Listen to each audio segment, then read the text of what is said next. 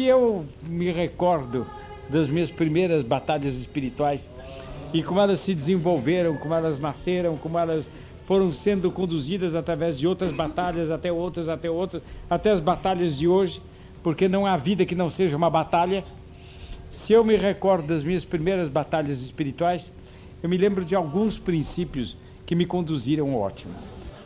Todos somos concebidos no pecado original. E todos temos, por nossa natureza, inclinações que não são boas, ao a par de inclinações que são boas. E devemos combatê-las desde o início.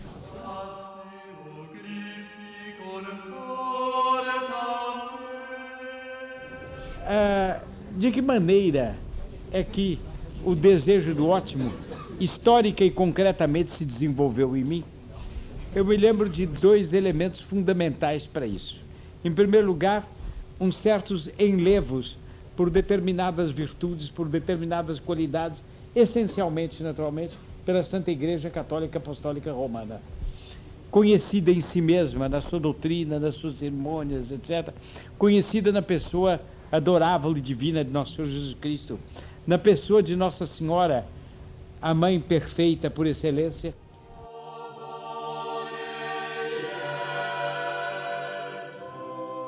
momentos em que a santidade e o bem, sobretudo e notadamente da igreja, que é o que me vinha mais é o espírito, me parecia tão claramente, tão nitidamente, tão rijamente para me servir dessa expressão, que eu ficava verdadeiramente entusiasmado.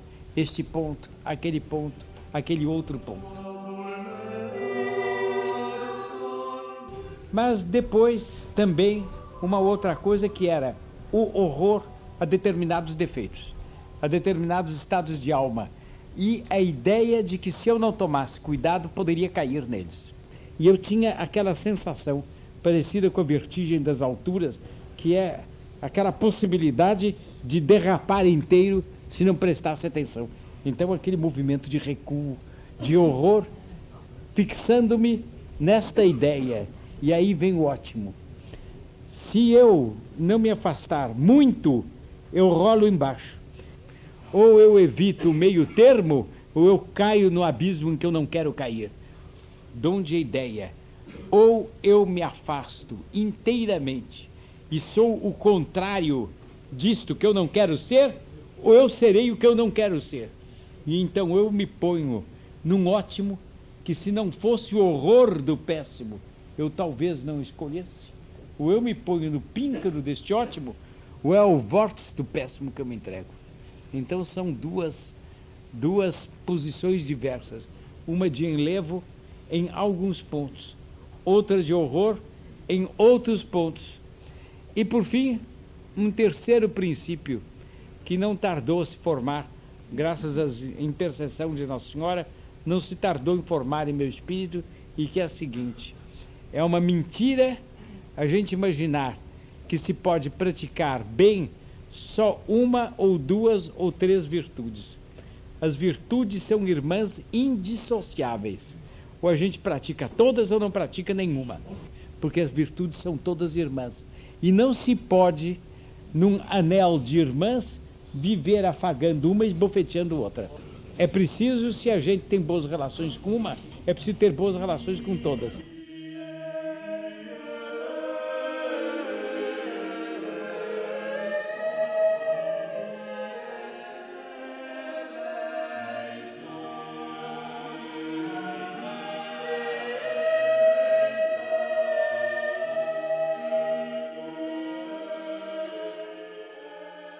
Algumas virtudes que não nos para as quais nós caminhamos não pelo terror do abismo, mas pela vontade de andarmos no céu.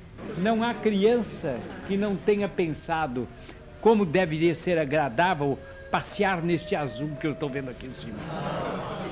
Um passeio dentro do azul, que delícia deve ser. Não há uma criança que não tenha pensado nisso.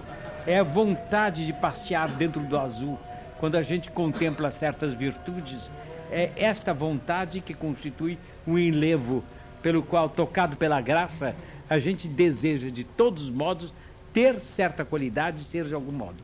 Aí se deseja ser ótimo, pela melhor das disposições de alma. É porque aquilo é tão belo, é tão bom, que a gente é insaciável daquilo e quer ter, quer ter, quer ter, a mais não poder de querer ter.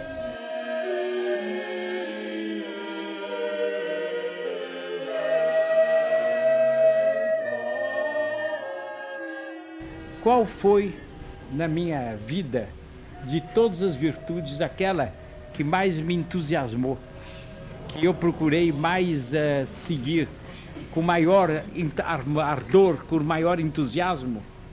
Eu conscientizei o problema numa virtude pela qual eu tinha muito ardor, muito entusiasmo, mas ao mesmo tempo horror ou oposto. As duas coisas se compunham. Era pureza.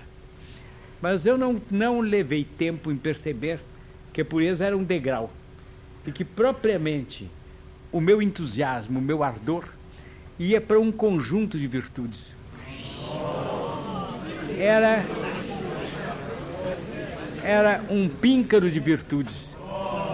Se quiserem, era uma constelação de virtudes, que eram atos de intelecção, eram atos de vontade, mas eram ao mesmo tempo um estado de espírito, um feitio de alma e um modo de ser, que designados por esta palavra, que graças a Nossa Senhora eu nunca fui capaz de pronunciar sem me entusiasmar.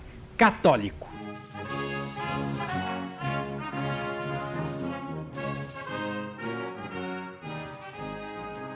Naturalmente, os senhores estão vendo que, especificando teologicamente, a virtude da fé. Mas não é o mero crer, é amar o que se crê. Portanto, entra aqui a caridade. Esperar alcançar aquilo para onde se tende. Entra a esperança. É um anel das três virtudes teologais. É o estado de espírito do católico, a mentalidade católica, o modo de fazer católico, de pensar católico, de sentir católico, de ser católico.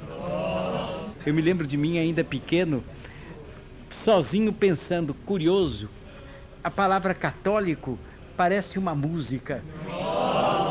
Cada, cada letra, eu não sabia que era uma palavra grega, e menos ainda eu sabia que fosse universal, queria, quisesse dizer universal. Eu tomava aquilo como uma palavra, não sei, como alguém pode, como isso aqui pode chamar-se cristal, e por quê? Porque cristal. Então também católico, porque é católico. Mas eu dizia, mas que bonita palavra, católico, três notas, que beleza. Depois, pensando é, o forte do A, católico, começa irrompendo e proclamando. Depois o O que exclama e que está no píncaro. E o I que termina com delicadeza. Que, que, que palavra meu gosto. Mas depois eu mesmo pensando, mas eu já tenho ouvido falar em católico apostólico romano. Quer dizer que isto constitui tudo uma coisa só. O que é que é isto apostólico romano para juntar com católico? Bem, eu estou sozinho e não tenho com quem perguntar. Eu vou analisar a musicalidade da coisa. Partindo do pressuposto de que as palavras às vezes musicam, se é que o verbo musicar existe, que as palavras às vezes musicam o próprio conceito. Então dizer católico, apostólico, esse apostólico parece uma reedição do católico, realmente para ouvir é apresentado assim de outro lado, como uma guirlanda que desce, engrossa e sobe. Bonito, está bem. Romano. A palavra romano, eu nem sabia bem o que, é que tinha sido Roma nem nada. Mas um romano. Forte, sério, bom, romano. Uh, sólido. A gente tem impressão de um rio que corre debaixo de um arco, eu não sabia do timbre. Mas um arco forte, em que as águas passam fluidas e o arco continua, a ponte continua romano. Que bonito. Eu vou perguntar o que é. E a explicação adequada à mentalidade de uma criança, mas adequada, dando bem a ideia da coisa. Então, é meu entusiasmo pela infalibilidade papal, pelo pontífice romano, quando a primeira vez eu ouvi falar de pontífice romano, e nem sabia o que era um pontífice. Eu pensei que só o Papa era pontífice. Eu disse, mas que palavra bonita, pontífice. Olha a música que tem isso. O pontífice romano, no alto, e é infalível. Ele manda e os outros obedecem. A ser católico é uma coisa extraordinária. Não há igual, é o sumo.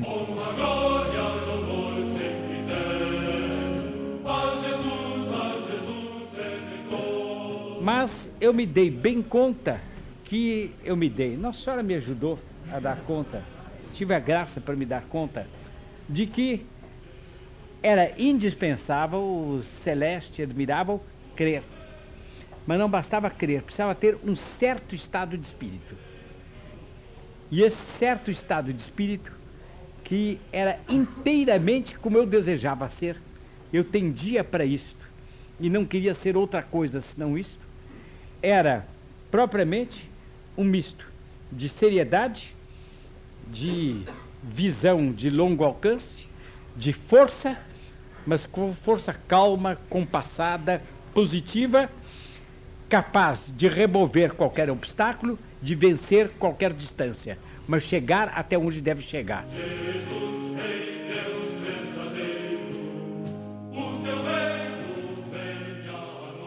Em todas as igrejas que eu ia, me agradava analisar as igrejas e procurar esses traços nos imponderáveis das igrejas. Nesta imagem, naquela outra, naquela coisa, naquela outra coisa, eu encontrava sempre esses traços da catolicidade presentes. Mas não é apenas presentes, não.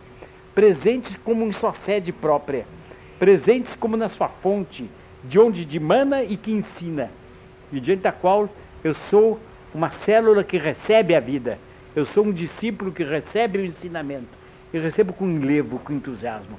Católico Apostólico Romano é aqui. Ah, maravilha. Os senhores compreendem que esse amor à igreja assim vista, esse amor, logicamente, teria que levar ao ótimo. E que se os senhores perguntam, eu não tenho dificuldade de responder, nasceu com a fé. Quando eu recebi a graça do batismo, quando comecei a depois a me dar consciência de mim e viver, a graça da fé ia me empurrando e modelando para este ponto que a gente vê que a providência queria. Nesse ponto, eu espero é, exalar meu último suspiro quando chegar a hora determinada por Nossa Senhora, mas dizer, acabar dizendo de tal maneira que as minhas palavras sejam ao mesmo tempo um hino de amor a Nossa Senhora e a Santa Igreja. Ainda que sejam só essas palavras, católico, apostólico, romano, escravo de Maria, mais nada. Estará justificado até o último termo. Por mais que eu fale, eu nunca terei falado suficientemente a respeito disso. É exatamente comunicar esse amor, esse enlevo pela res católica, pela coisa católica, pela Santa Igreja Católica, pela doutrina católica, pelo estado de espírito católico, em uma palavra, por aquilo que é católico, apostólico, romano. Mas que é um amor que a gente tendo bem, orienta a alma para tudo, esclarece tudo, põe em ordem tudo, dá facilidade para tudo, atrai para tudo quanto é bom e afasta de tudo quanto é mal. Sempre que nossa mão tocar em algo, que nós saibamos que é a igreja, osculemos logo. E amemos do fundo da alma, porque ali está o caminho que leva a Nossa Senhora e leva ao céu.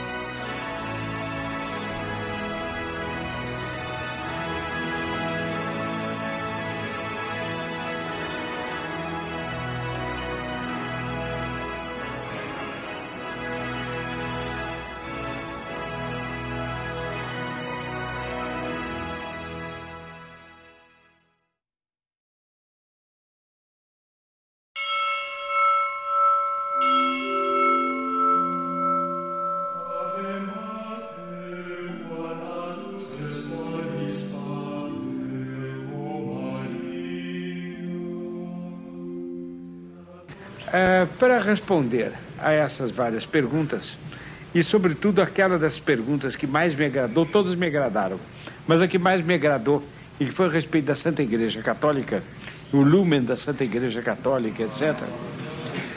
Não havia tema que pudesse me agradar tanto quanto esse, no lumen da Santa Igreja Católica, etc., eu julguei que seria necessário dar uma introdução.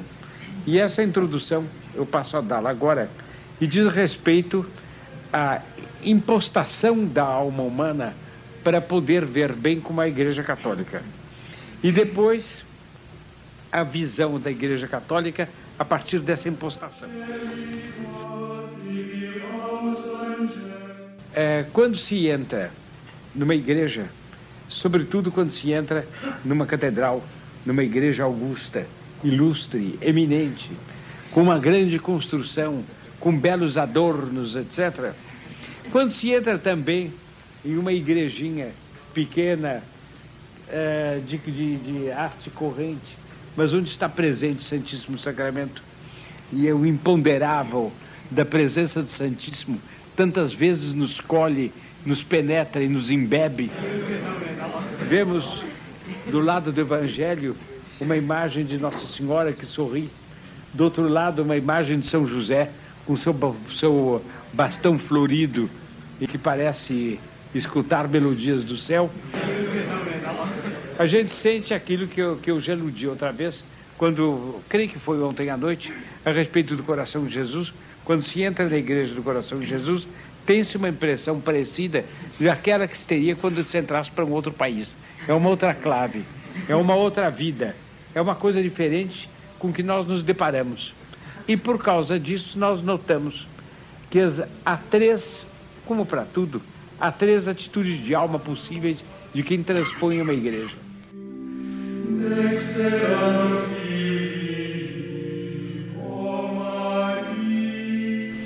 A primeira atitude é uma espécie de alívio misturado com enlevo. Diz, então eu estou aqui, é bem aqui, vós estáis aqui, Senhor, sois vós que me sorrides, Senhora. E a gente se sente como que circundado de uma atmosfera que limpa, que alivia, que afaga, que entusiasma e que abre para a alma os horizontes do céu. A gente penetra senta-se, aquele silêncio envolve de tal maneira a pessoa que até os pequenos ruídos fortuitos, o estalido da lamparina, que de repente ou ferve um pouco ou deita uma fagulha que vai para o ar e que repercute nos ecos sonoros da capela do Santíssimo Sacramento. Mais adiante é o passo de uma pessoa que anda e a gente se pergunta que pessoa será. Não será uma pessoa aflita, não será uma pessoa pensativa, não será uma pessoa que uma alma superior que quer oferecer a Deus por meio de Nossa Senhora uma oração, um ato de homenagem, de vassalagem, o que será? O passo passa e a gente faz uma conjectura, reza por aquela alma e depois continua a rezar. Forma uma atmosfera na qual a pessoa se sente de tal maneira que se pergunta como será o céu. E se uma igreja na terra é assim, como será esta igreja das igrejas que é o céu, onde Deus é visível face a face? Nossa Senhora é visível ela mesma, os anjos, os santos, todos são visíveis na sua esplêndida ordenação. E assim a pessoa se sente de tal maneira que gostaria de deixar passar uma hora, de passar duas horas. Às vezes rezando quer dizer formulando pensamentos ou formulando as frases de uma oração escrita que ela, a pessoa repete. Outras vezes fazendo uma coisa que se considera uma bela forma de oração e é ficar quieto. Nem pensar, nem rezar. Respirar, sentir o local, sentir a igreja, sentir-se embebido dela, de tal maneira que a gente olha para um vitral, depois olha para um santo, depois a gente olha para o chão e vê não um mármore soberbo, porque não existe nas igrejas daqui, mas um, um modesto e rijo granito, ou tão menos do que isso, um azulejo. E um azulejo de um desenho comum, que a gente já encontrou em outros lugares, na copa da casa da gente na entrada da casa de outrem, na, sei lá, na entrada de um colégio, de uma faculdade, mas que cujos desenhos comerciais feitos em série se interpretam segundo o ambiente. E tal linha, tal colorido, tal reflexo, junto ao Santíssimo, ou irrigado pelo olhar da imagem de Nossa Senhora, outra interpretação. E é para, para a gente como uma espécie de outro desenho, uma outra coisa, uma outra linguagem. E a gente olha e diz: quem diria? Quem te viu, que te veja. Vi-te ontem, vejo-te todos os dias. Me dizes tão pouco, mas aqui parece que me sorris e cantas.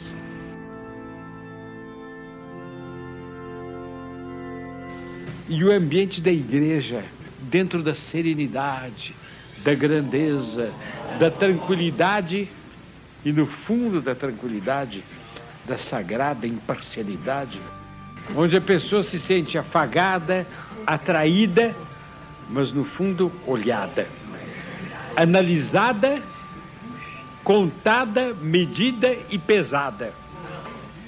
E onde a pessoa sente no fundo um convite se queres vir, filho, venha. O céu te está aberto.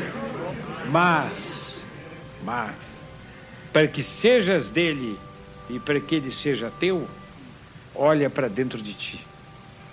Há tal coisa que não está condizendo com o ambiente. E tal outra que aqui te dói e não queria ser assim. E tal outra que não te dói, mas olha-me e perceberás qual é. Tudo dito com tanta delicadeza, dito entre aspas, com tanta delicadeza, com tanta suavidade, com tanta atenção, eu diria até com tanto respeito dentro do carinho, que a gente se sente, ao mesmo tempo, a anos-luz abaixo e colocado quase no mesmo nível. Fica-se assim, tomado por várias sensações, por várias impressões que coexistem.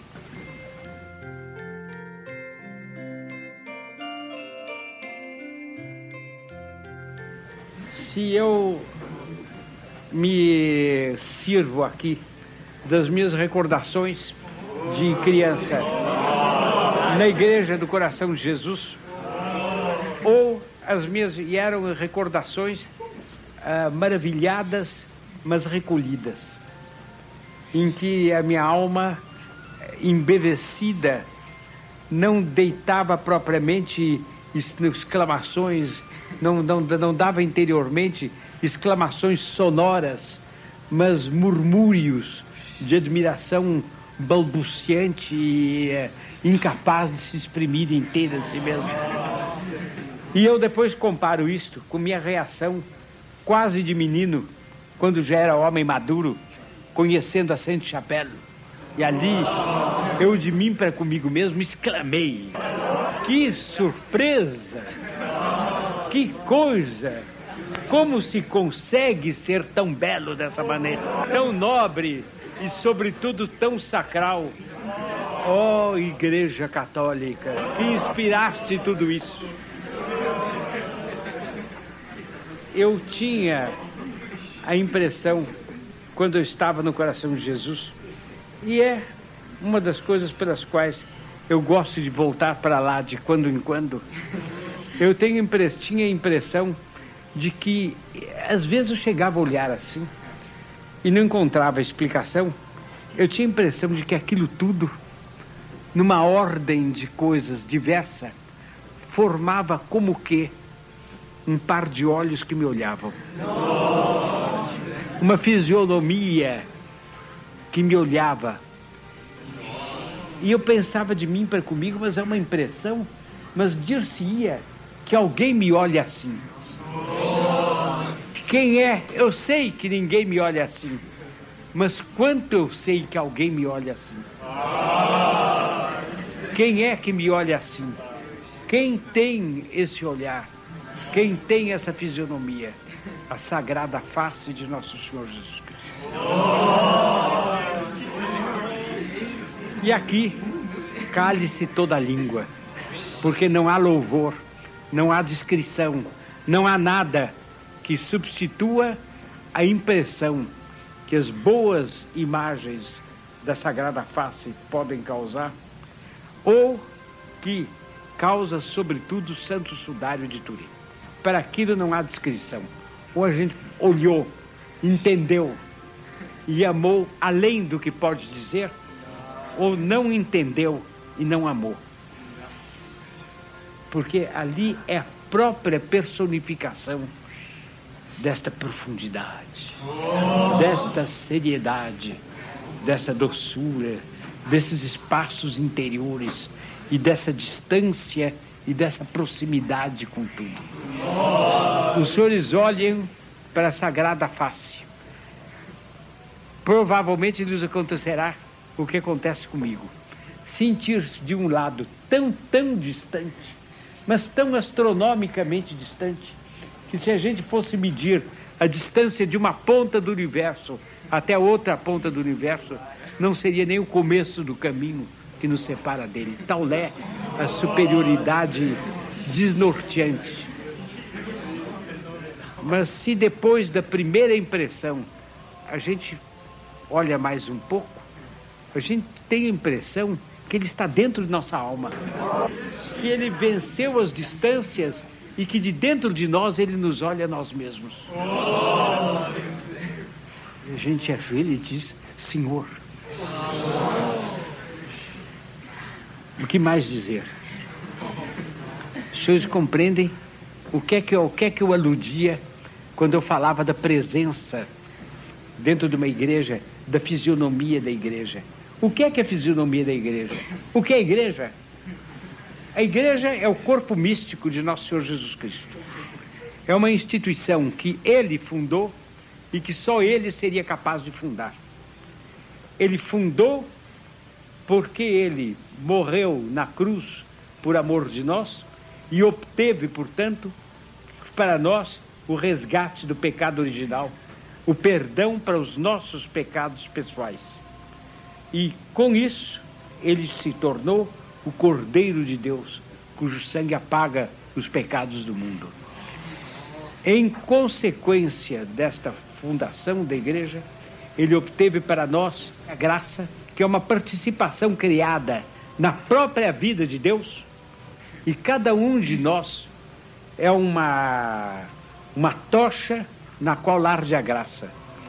É uma figueira bendita, onde o precioso sangue de nosso Senhor Jesus Cristo caiu e de onde brota um lírio, que é a vida sobrenatural da graça. Mas um lírio, um lírio não feito das pétalas que ele mesmo elogiou, mas para traduzir a coisa a expressão humana, um lírio feito de luz, mas de uma luz que tem algo de análogo à luz increada.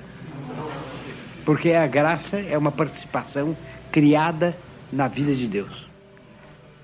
Então, a Igreja Católica é a reunião de todos estes que foram assim batizados e que fazem parte desse enorme circuito da vida sobrenatural na Terra.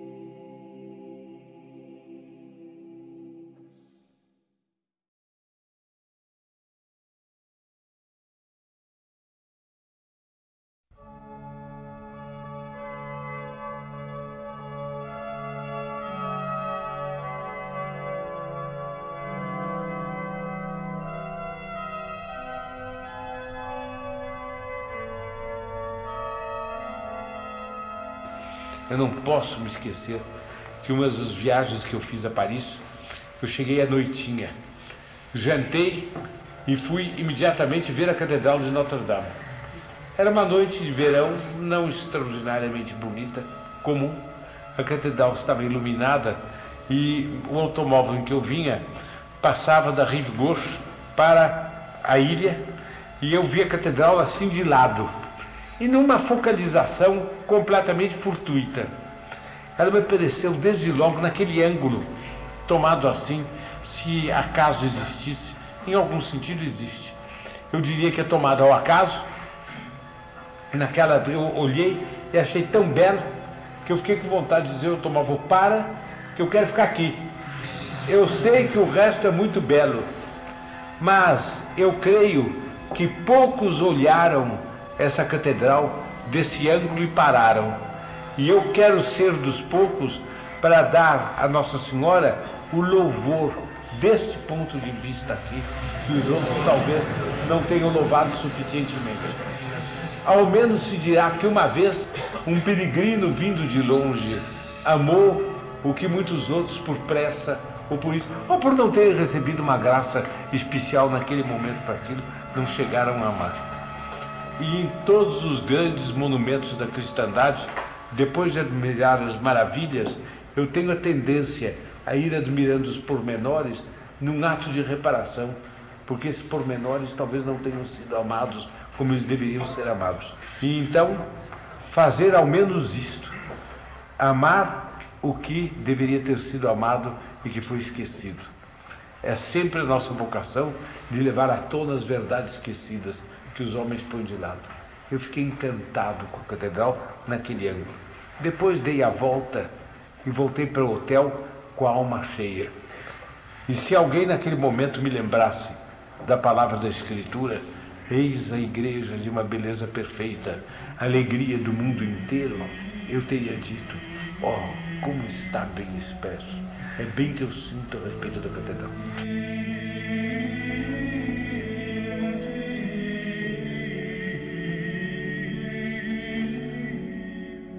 E aí, do fundo de nossas almas, do fundo de nossas inocências, vem uma outra, sobe uma coisa que é luz, super luz, mas ao mesmo tempo é penumbra ou é obscuridade sem ser treva. E é a ideia de todas as catedrais góticas do mundo, as que foram construídas e as que não foram construídas, dando uma ideia de conjunto de Deus. Que, entretanto, ainda é infinitamente mais do que isso. Aí, o Espírito que inspirou todas essas catedrais nos aparece.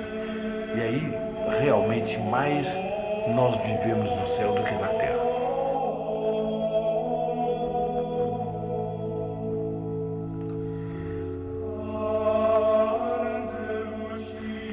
E aí, o nosso desejo de uma outra vida, de conhecer um outro com O maiúsculo, tão interno em mim, que é mais eu do que sou eu, do que eu mesmo sou eu mas tão superior a mim que eu não sou nem, nem sequer um grão de poeira em comparação com ele, esse meu desejo se realiza. Eu digo, ah, eu compreendo, o céu deve ser assim. Nós amamos ainda mais o puríssimo Espírito eterno e invisível que criou tudo aquilo para dizer: meu filho, eu existo. Ame-me e compreenda. Isto é semelhante a mim mas, sobretudo, por mais belo que isso seja, eu sou infinitamente dissemelhante disso. Por uma forma de beleza tão quintessenciada e superior, que é só quando me vires que verdadeiramente te darás conta do que eu sou. Vem, meu filho, vem que eu te espero. Luta por mais algum tempo que eu estou me preparando para te mostrar no céu belezas ainda maiores na proporção em que for grande e dura a tua luta. Espera que quando estiver pronto para veres aquilo que eu tinha intenção de que visses, quando eu te criarei, te criei, eu te chamei. Meu filho, sou eu a tua catedral. A catedral demasiadamente grande. A catedral demasiadamente bela A catedral que fez florescer nos lábios da Virgem um sorriso como nenhuma joia fez florescer, nenhuma rosa e nem sequer nenhuma das meras criaturas que ela conheceu. Essa catedral é nosso Senhor Jesus Cristo. É o coração de Jesus que tirou do coração de Maria harmonias como nada tirou. Ali tu conhecerás. Ele disse dele: Serei eu mesmo vossa recompensa demasiadamente grande.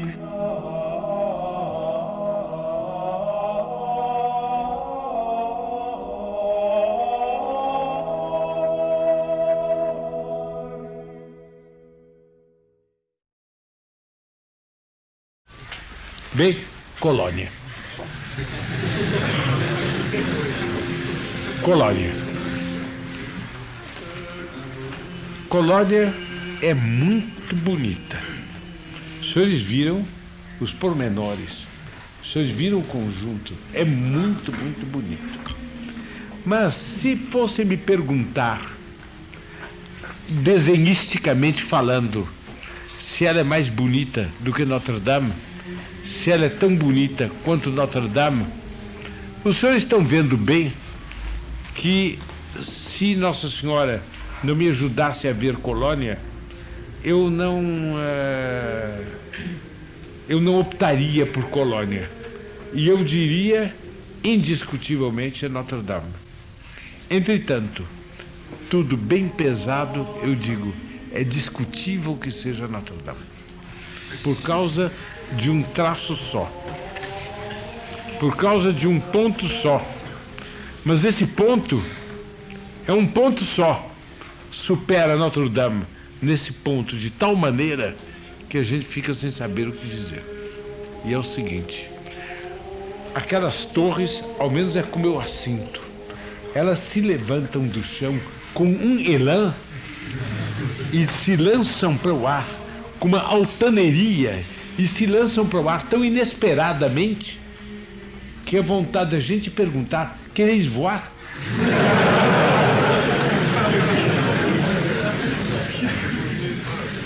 e elas proclamam uma tal vitória do homem sobre a lei da gravidade.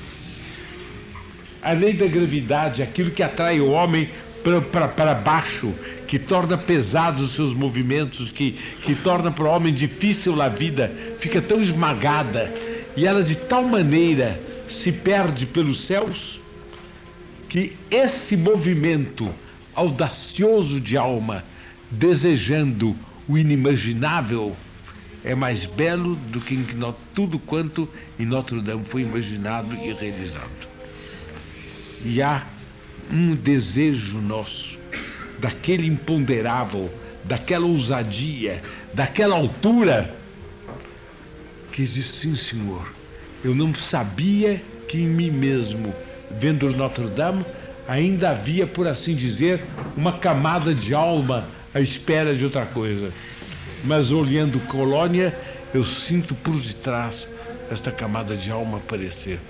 E não é harmonia perfeita, não é a simetria incomparável, não é a proporção entre o chão e o edifício, é o esplendor da desproporção, daquilo que se arranca por superação, não por subversão, mas por superação, se arranca a todas as regras e transcende e diz positivamente: Universo, com tuas lindas regras, eu te venero, eu te quero, eu faço parte de ti, mas de dentro de ti eu levanto a mão até o autor do universo.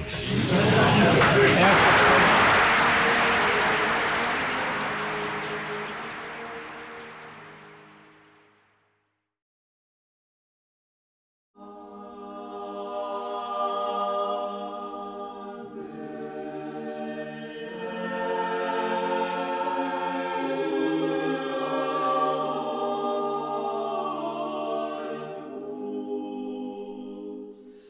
Que admirável dom de Deus é a graça.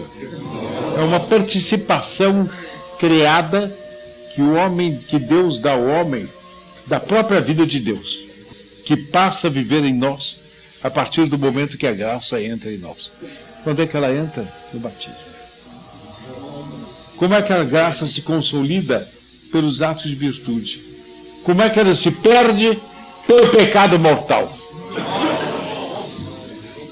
Como é que ela se readquire? Pela contrição, pela atrição, pela confissão. Aí ela se adquire. Os senhores podem imaginar que beleza a vida de um homem que vai andando e que vai cada vez mais crescendo na graça e que vai dizendo sim. Pode ser que às vezes diga não. Pode ser até que por vezes ele peque. A miséria humana vai até lá. Mas a graça se debruça sobre ele. E cometido o pecado, diz: Meu filho, você não se lembra mais de mim? E com esta voz da graça, ela continua: Eu sou a graça de Deus. Estão desanimados, não há razão. Não há razão porque Deus é juiz. Como pecador, tu és réu. Mas tu tens a melhor advogada do céu. Uma advogada que, quando a defesa do réu não tem saída, ela ainda ganha a causa, porque ela diz ao juiz: tá bom, se ele não merece, seja por mim. Como essa advogada é mãe do juiz, o juiz sorri e diz: assim a partida está ganha. Ela diz: meu filho, venha. Qual é o dia de amanhã? Nossa Senhora não sabe que os senhores vão ter dificuldades. Nossa Senhora não sabe que os senhores vão ter que ter lutas que vão ter problemas. Se há quem sabe isso é ela.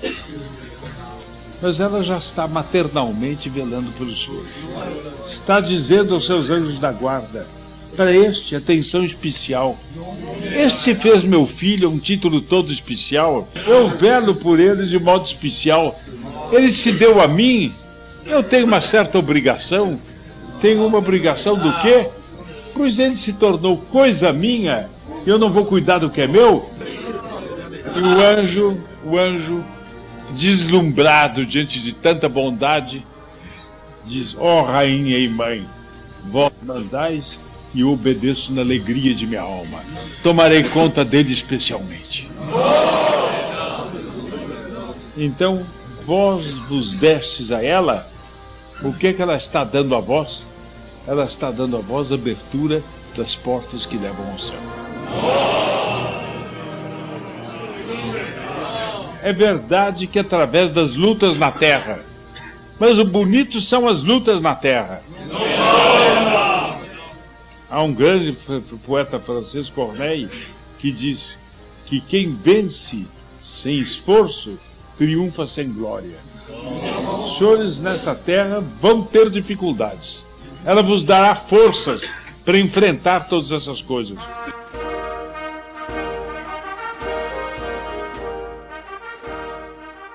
Assim vós vireis vos habilitando a lutar as grandes lutas de Nossa Senhora.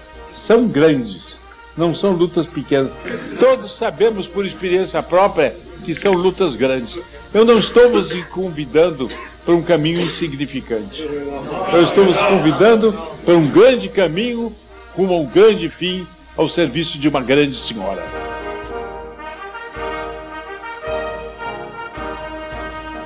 Uma senhora, entretanto, que na hora das nossas provações, na hora das nossas aflições, nas horas das nossas perplexidades, como toda mãe, sabe tornar-se pequena, sabe quase tomar o nosso tamanho e falar com as nossas tristezas, falar com as nossas misérias, com uma bondade tal que a gente fica pasmo.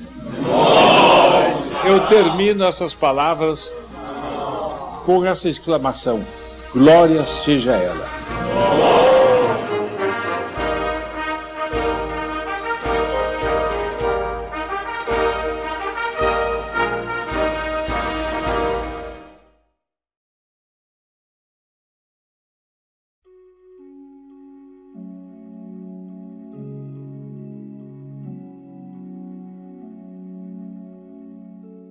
Uma coisa que não decepcionava nunca, era o amor materno.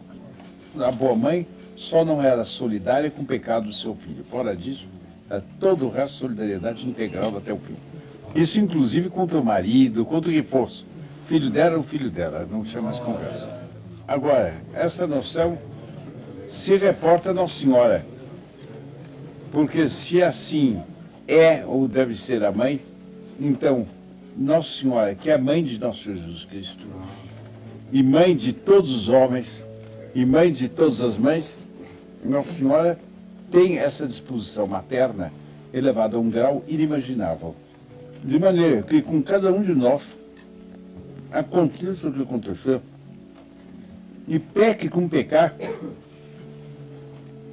está no caso de se cercar dela e dizer, minha mãe, veja que canalha está aqui. Está bem?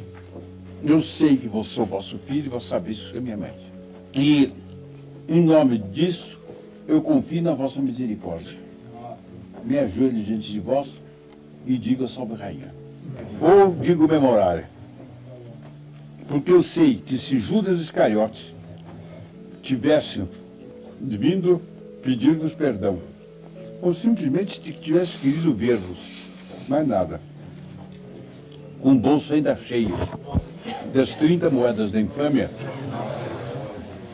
vós não o rejeitarias. E vós conversarias com ele, e durante o mesmo tempo pedirias a vosso divino filho a graça de ele jogar fora as moedas. Para depois poder começar uma conversa. Bom, minha mãe, por pior que eu tenha feito, eu não fiz o que fez Judas. Se eu tivesse a desgraça de ser Judas, com a mesma confiança eu iria a vós. Porque se eu sei quem eu sou, eu sobretudo sei quem sois vós. Eu conheço minha infâmia, mas conheço vossa santidade. Eu isso, gemendo sobre o peso dos meus pecados, e prostro aos vossos pés. E concluo com memorário. Não desprezeis minhas súplicas. Eu sei que merecem desprezo, mas não de vós que sois mãe. Mas dignai-vos de ouvir propícia. Propícia quer dizer bondosa. E alcançar-me o que vos rogo. Eu, eu peço perdão. Eu sei, de antemão, que eu teria o caminho aberto para o perdão da pior infâmia. Não tem conversa. Não é o caso de desesperar.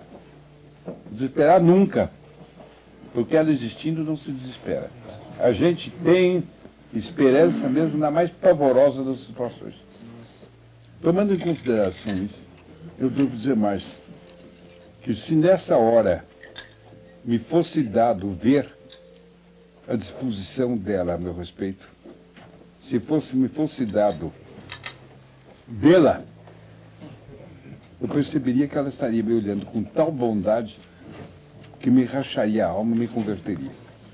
Eu viria nela uma tristeza enorme pelo meu pecado. É certo que eu viria. Mas por cima mesmo dessa tristeza, um começo de alegria. Afinal, ele veio. E com esse começo de alegria, um começo de benefício. Ela que me atraiu para eu vir. Eu venho, ela começa a me atrair mais a ela, mais a ela, mais a ela, enchendo-me de dor, enchendo-me de vergonha. Eu vou vivendo, vou renascendo. Isso sou eu, mas aquela é ela. Quem é ela? Mãe de um miserável, mãe de Judas e mãe de Jesus Cristo. Que diferença no Nosso Senhor morrer, é absolutamente certo que ela fez um milagre desse gênero. Porque o bom ladrão se converteu. E o bom ladrão não pode se ter convertido sem que ela tenha pedido por ele. Quer dizer, se o bom ladrão se converteu, é porque ali estava Nossa Senhora, que vendo o filho dela sofrer daquele jeito, caminhar para aquela morte, não se deixou absorver só sobre isso mas também foi mãe daquele miserável. Mãe do Cordeiro de Deus e mãe dos dois bandidos que estavam lá. e rezou ao Cordeiro de Deus pelo bandido. E o bandido se arrependeu. Quem sabe se ela rezou depois de ver o bandido dizer uma injúria particularmente atroz contra ela. Quem sabe se ele clamou injúrias contra ela. E ela rezou ainda mais. Com certeza rezou pelo outro bandido também. Mas o outro recusou. O bandido bom não, não recusou. O primeiro santo canonizado na história é um bandido. E esse, esse não foi canonizado por um papa. É o suficiente ser canonizado por um papa. Mas ele foi canonizado pelo próprio Jesus Cristo. Bom, mas é frequente que uma alma, tendo recebido de Nossa Senhora a graça de uma grande emenda, de um grande apuro, salvo de um grande apuro qualquer, ela, ela recebe no mesmo instante algo que é como se tivesse tido um contato com Nossa Senhora. Não é uma visão, não é uma revelação, não é nada, mas é algo, algo que é como se tivesse sido um contato com Nossa Senhora. E nesse momento ele fica algo para a vida inteira. Nossa Senhora. E ela toma, por assim dizer, um conhecimento experimental do que é a bondade de. Nossa Senhora. É como se Nossa Senhora lhe tivesse aparecido em sorriso. Ou se Nossa Senhora simplesmente tivesse tocado com a mão no ombro. Os senhores sabem que simplesmente de ela tocar com a mão celeste dela no ombro de qualquer de nós, nós a reconheceríamos, né? Ainda que não a víssemos, nos sentiríamos inundados de virtude e de felicidade. Diríamos, foi a mão dela que tocou em mim.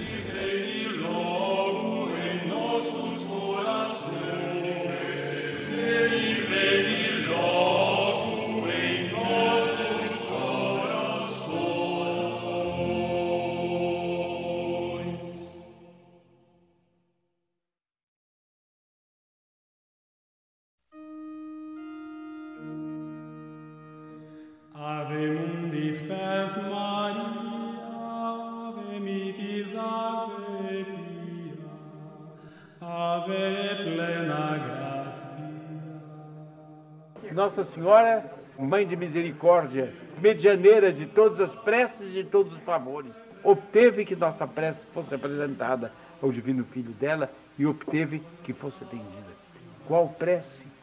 Antes de tudo, a prece pela qual nós pedimos a ela que nos dê a graça de amá-la, de sermos cada vez mais dela, de confiarmos cada vez mais nela, de pedirmos a ela que ela nos una cada vez mais a ela e que ela se una cada vez mais a nós. É a grande e fundamental prece, a devoção a Nossa Senhora. Que Maria nos torne devotos dela.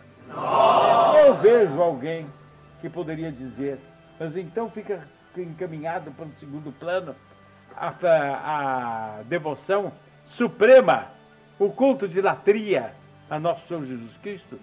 Que revolta é esta? O culto de idolia substituindo o culto de latria eu fico com vontade de responder que asneira é essa. Nossa Senhora é o canal necessário para chegar a nosso Senhor Jesus Cristo. É o canal único para chegar a nosso Senhor Jesus Cristo. E se nós de tal maneira aplaudimos a Nossa Senhora e a veneramos, é ou não é porque nós adoramos aquele a quem ela conduz. É o caminho pelo qual ele veio a nós. Foi pelas orações dela que ele se encarnou. Foi nela que ele se encarnou para depois remir o gênero humano. Ela foi a corredentora do gênero humano.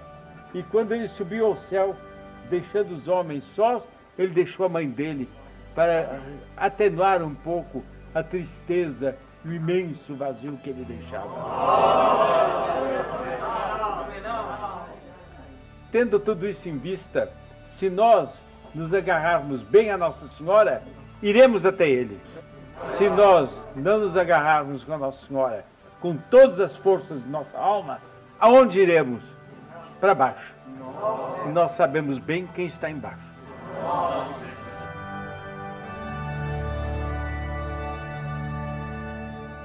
Os senhores valem o que valem porque são muito devotos de Nossa Senhora. Sejam cada vez mais devotos e não há bem que não lhes acontecerá. Não diminuam jamais em um grau que seja essa devoção, porque todo mal poderá vir sobre os senhores. Mas para isso, meus caros, é capital um ponto. Não basta não decair na devoção a Nossa Senhora. Ou se sobe cada dia mais, ou se para. E aquilo que para decai. Não tenhamos medo de exagerar, desde que fiquemos fiéis à doutrina católica em matéria de culto a Nossa Senhora, não tenhamos medo de exagerar porque de Maria nunca sate, dizia São Bernardo. Sobre Nossa Senhora, ou em matéria de Nossa Senhora, jamais há o que baste. Mais, mais e mais. Ela saberá depois para mim. Ela é de tal maneira mãe de cada um de nós, e nos quer tanto a cada um de nós, por desvalido que seja, por desencaminhado que seja, por uh, espiritualmente trôpego que seja, por nada que valha. Ela é de tal maneira a mãe de cada um que o homem se voltando para ela, o primeiro movimento dela é um movimento de amor e de auxílio. Porque ela nos acompanha antes mesmo de nos voltarmos para ela. Ela tem ciência do que acontece com todos os homens em todos os lugares. Ela nos vê aqui a nós falando dela. E eu ouso esperar que, pela intercessão dos nossos anjos no céu, ela sorria quando nos vê falarmos dela. Ela conhece, portanto, nossas necessidades. E é por intercessão dela que nós temos a graça de nos voltar para ela. Ela que pede a Deus que tenhamos essa graça. Deus nos dá graça, nós nos voltamos para ela. Nós nos voltamos, primeira pergunta é: meu filho, o que queres? Eu já vi uma afirmação que eu, a mim me parece verdadeira. Não era num grande teólogo, mas eu tenho a impressão de que era verdadeira. Que se o próprio Judas Iscariote, depois de ter vendido a Nosso Senhor e de estar caminhando para o lugar maldito onde ele se enforcou, ele tivesse tido um momento de devoção para com ela e tivesse rezado a ela, ele teria recebido um, recebido um apoio. Se ele tivesse procurado por ela e dito: Eu não sou digno nem de chegar próximo de vós, não sou digno de vos olhar, não sou digno de vos dirigir a vós, eu sou Judas o imundo, mas vós sois minha mãe, tende pena de mim, ela teria recebido com bondade.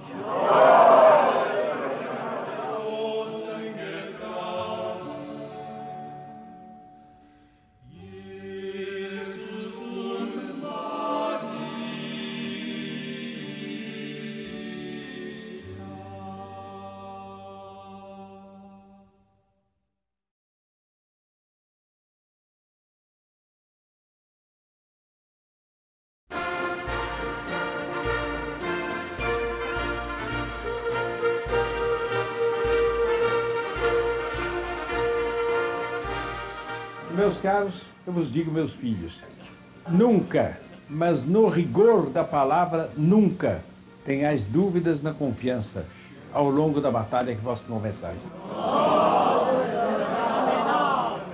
Confiai sempre e confiai inteiramente.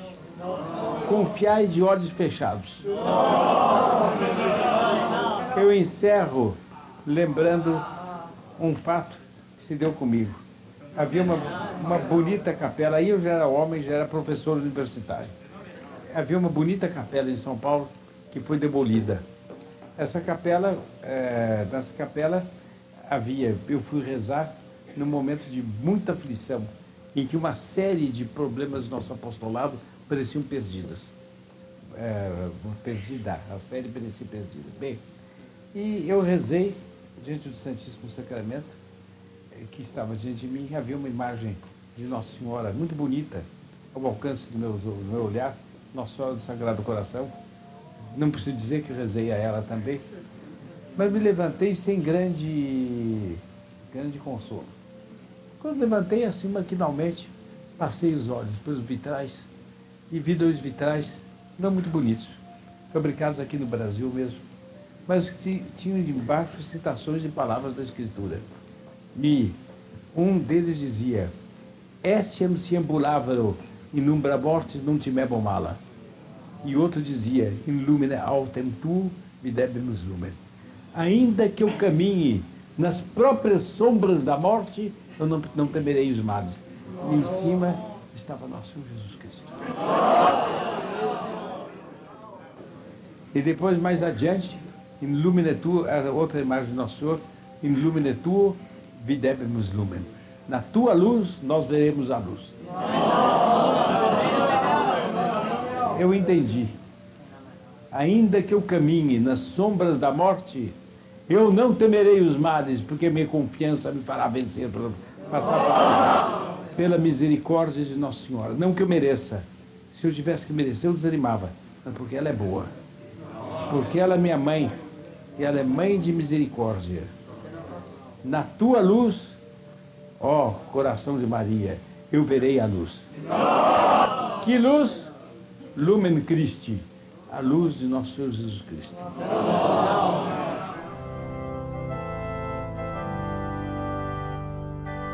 As dificuldades virão. O belo do nosso caminho é que tem dificuldades.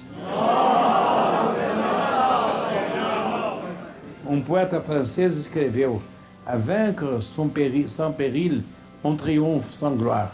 Para vencer sem perigo, triunfa-se sem glória. Natural. O risco não é infortúnio. A própria derrota não é infortúnio. Se derrota nos joga no chão. Quando nós levantamos, nossa estatura moral é maior. Meus caros, eu digo aos senhores, sob os olhares de Maria Santíssima, força, energia, ênfase e resolução.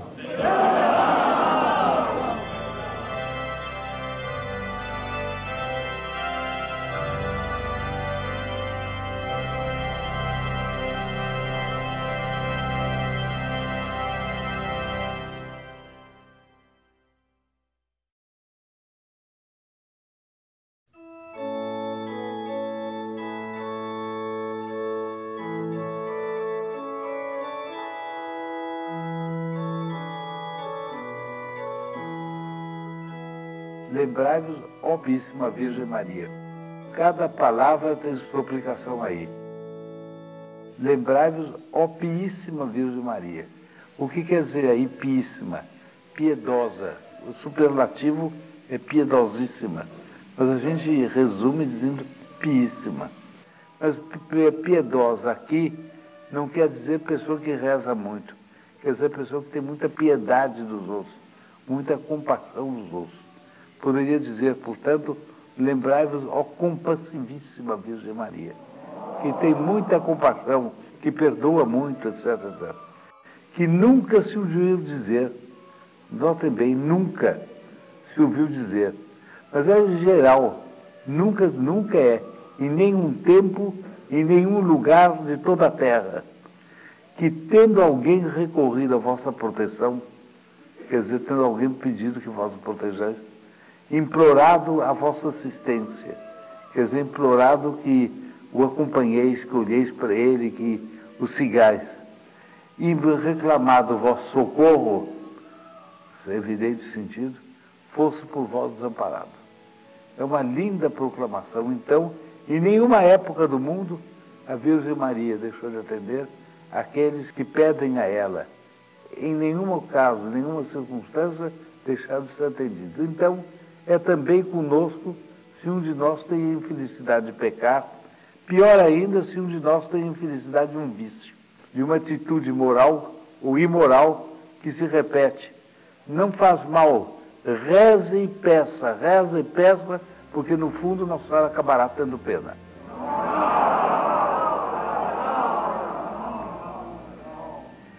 Animado eu, pois, com tal confiança, quer dizer, por esse motivo, a vós, ó Virgem toda singular, quer dizer, vós que sois mais virgens do que todas as virgens, a Santa Virgem das Virgens, ó vós entre todos singular, como a mãe recorro e de vós me valho. Vós sois minha mãe, vós sois mãe de nosso Senhor Jesus Cristo, mas vós sois mãe de todos os homens. E sendo mãe de todos os homens, sois minha mãe. eu serei o último dos homens, mas vós sois a mais alta e mais excelsa de todas as mães.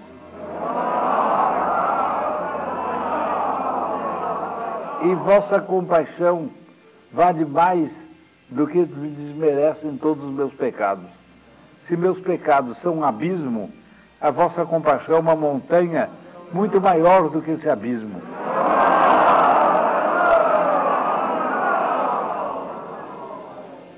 E gemendo sobre os pesos dos meus pecados, me prostro aos vossos pés. A pessoa, então, é um pecador que geme, pecou tanto que ele está gemendo sob o peso dos seus pecados. Mas se põe aos pés da Virgem Santíssima. Não desprezeis as minhas súplicas, ó Mãe do, Deus, do Verbo de Deus humanado. Quer dizer, Mãe, ó vós que sois a Mãe de Jesus Cristo, o Verbo de Deus que fez homem, não desprezeis as minhas súplicas. Quer dizer, eu sei que dá para desprezar. São súplicas que não valem nada. Por si mesmas não são nada. Não desprezeis essas súplicas, porque eu vos estou pedindo que não desprezeis. Não desprezeis porque eu sou vosso filho. E um filho pode pedir isso a uma mãe. O coração da mãe está sempre aberto para perdoar, para amar, para pagar, etc, etc. Sobretudo Nossa Senhora, que é a mãe das mães e a perfeição das perfeições. Mas dignai-vos de ouvir propícia. Quer dizer, dignai de ouvir propícia, quer dizer, favoravelmente, com boa vontade, com boa disposição. E alcançar-vos os rogos de Deus. E alcançar-me aquilo que eu estou vos pedindo.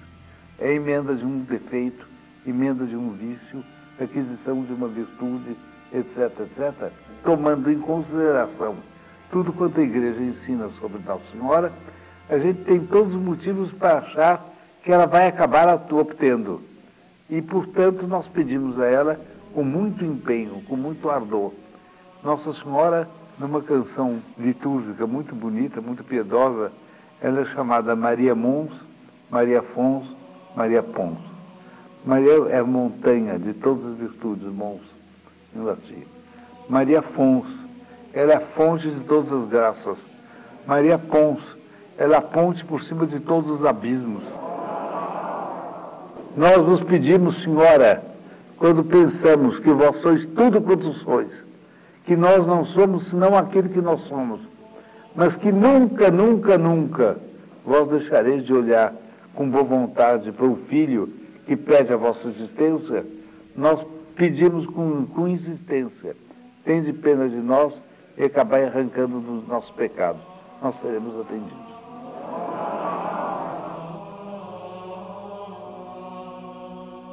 O senhor viu, pelo que eu acabo de dizer, Nossa Senhora, que é absolutamente de primeira importância nós termos devoção a Nossa Senhora.